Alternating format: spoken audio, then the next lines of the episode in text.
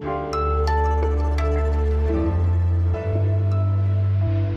Wenn die Ministerpräsidentenkonferenz eine Fernsehserie wäre, würden wir heute sowas wie den Beginn einer neuen Staffel erleben. Mitten in der Energiekrise streiten Bund und Länder um Entlastungen. Das ist gleich mein erstes Thema hier bei Was jetzt, dem Nachrichtenpodcast von Zeit Online. Und wir wagen einen Blick in die Welt der Physik. Seit heute ist nämlich klar, wer dieses Jahr den Nobelpreis bekommt. Ich heiße Moses Fendel. Willkommen an diesem Dienstag, den 4. Oktober. Der Redaktionsschluss für dieses Update ist 16 Uhr.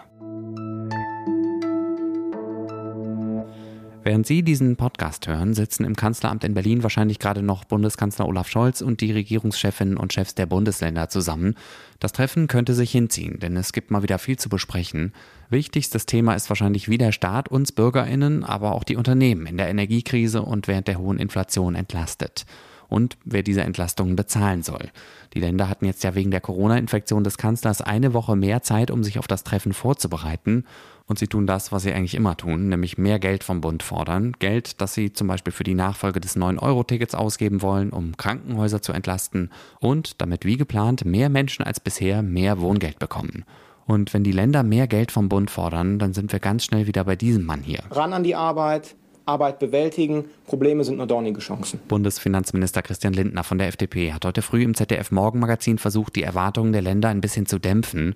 Er hat sie nämlich aufgefordert, auch einen Beitrag zu leisten, um die aktuelle Krise zu bewältigen. Aber es kann auch nicht sein, dass, wenn ich das äh, in aller Höflichkeit so sagen darf, Länder einfach Koalitionsvorhaben umsetzen, Haushaltsüberschüsse erzielen und der Bund ist in den tiefen roten Zahlen und muss Krisenmanagement machen. Lindner hat das unter anderem darauf bezogen, dass die Länder gerne zusätzliche Milliarden hätten, um Geflüchtete zu versorgen und unterzubringen. Der Finanzminister hat die Länder daran erinnert, dass das eigentlich schon geregelt ist, und zwar im Asylbewerberleistungsgesetz. Lindner hat außerdem genauere Infos zur geplanten Gaspreisbremse angekündigt. Die sollen im Laufe des Monats kommen. Eine Arbeitsgruppe sei da im Moment schon dran. Bis daraus aber Gesetze würden, das werde noch dauern, sagt Lindner. Die Gaspreisbremse ist ja Teil des 200 Milliarden Euro Rettungsschirms, den die Bundesregierung letzten Donnerstag angekündigt hat und der über neue Schulden finanziert werden soll.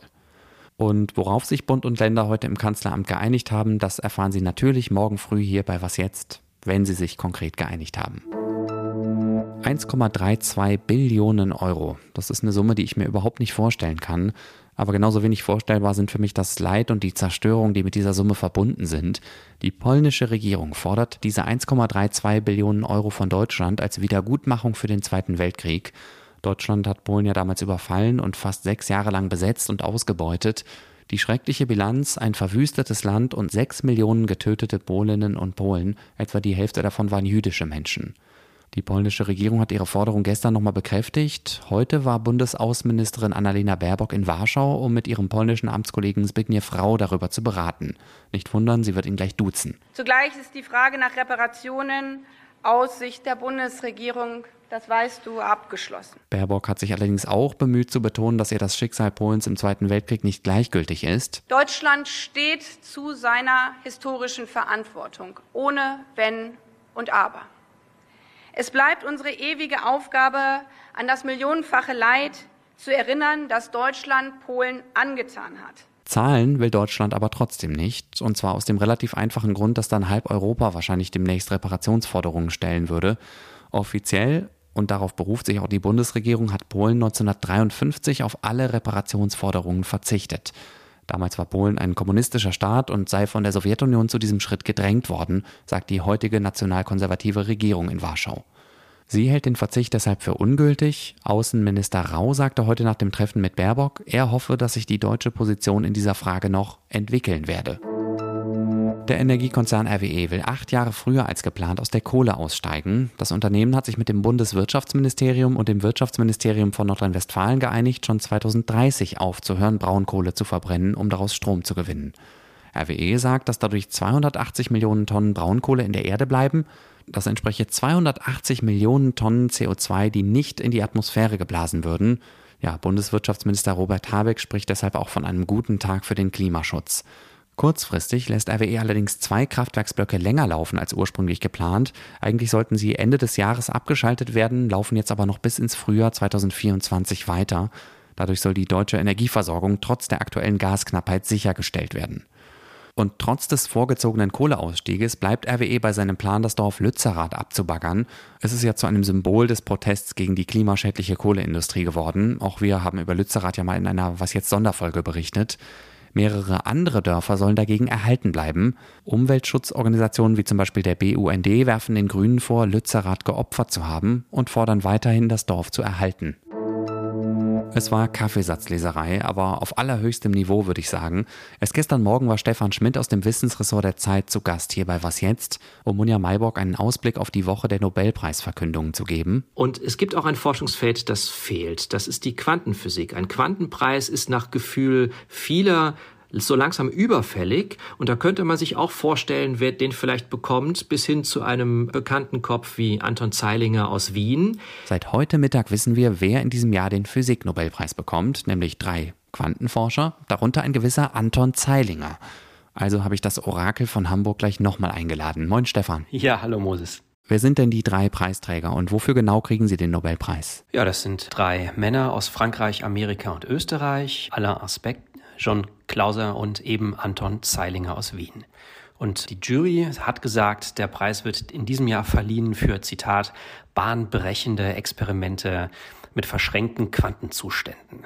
Was zur Hölle soll das sein? Eieiei, ich versuche gar nicht das zu erklären. Stell es dir so vor, du hast zwei Teilchen, meinetwegen zwei Lichtteilchen, zwei Photonen, die sind räumlich getrennt voneinander aber deren Zustand, meinetwegen die Polarisation, die sind irgendwie miteinander verbunden. Wenn du bei einem dieser Teilchen den Zustand änderst, ändert er sich automatisch auch beim anderen. Die Jury sagt, das sind also Fälle, bei denen sich zwei Teilchen wie eine Einheit verhalten, auch wenn sie getrennt sind. Was sagt denn die Entscheidung jetzt aus über den Stellenwert der Quantenforschung? Naja, also man könnte sagen, die Quantenforschung war wieder mal dran. Wenn man zurückschaut, wer in den zurückliegenden Jahren Physik-Nobelpreise bekommen hat, dann könnte man sagen, seit ja, Ende der 90er Jahre gab es keinen richtigen Quantenpreis mehr. 1998 haben Robert Laughlin, Horst Stürmer und Daniel Zui den Preis bekommen für Arbeiten an Quantenfluiden.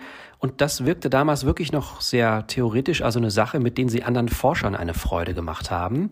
Ich würde sagen, heute ist das schon anders, denn bei den jetzt ausgezeichneten, da scheint schon ein praktischer Nutzen greifbar. Die Jury sagt dazu, die Ergebnisse hätten den Weg geebnet für neue, auf Quanteninformation basierende Technologien. Jetzt hast du ja selber schon den Praxisbezug ins Spiel gebracht. Was nützt uns diese Forschung? Nenn mir mal ein, zwei Beispiele, wie sie sich anwenden lässt.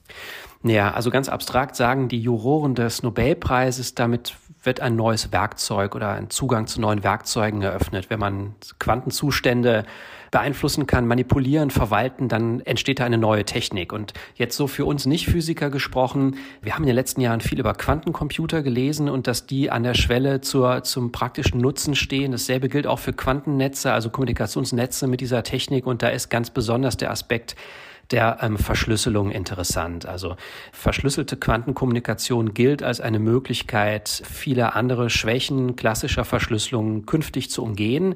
Das ist also ein enormes Potenzial auch außerhalb des Physiklabors. Danke dir, Stefan. Ja, sehr gerne, Moses. Tschüss.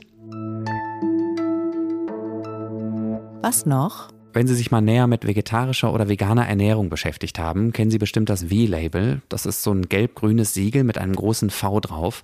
Damit sollen VerbraucherInnen in ganz Europa schnell und einfach erkennen, ob in einem Lebensmittel tierische Produkte drin sind. Die Fastfood-Kette Burger King hat dieses Label jetzt für fünf ihrer veganen Produkte verloren, denn besonders vegan waren die gar nicht. Das ist bei einer investigativen Recherche von RTL rausgekommen. Dahinter steckt ein Team um den Undercover-Journalisten Günter Wallraff.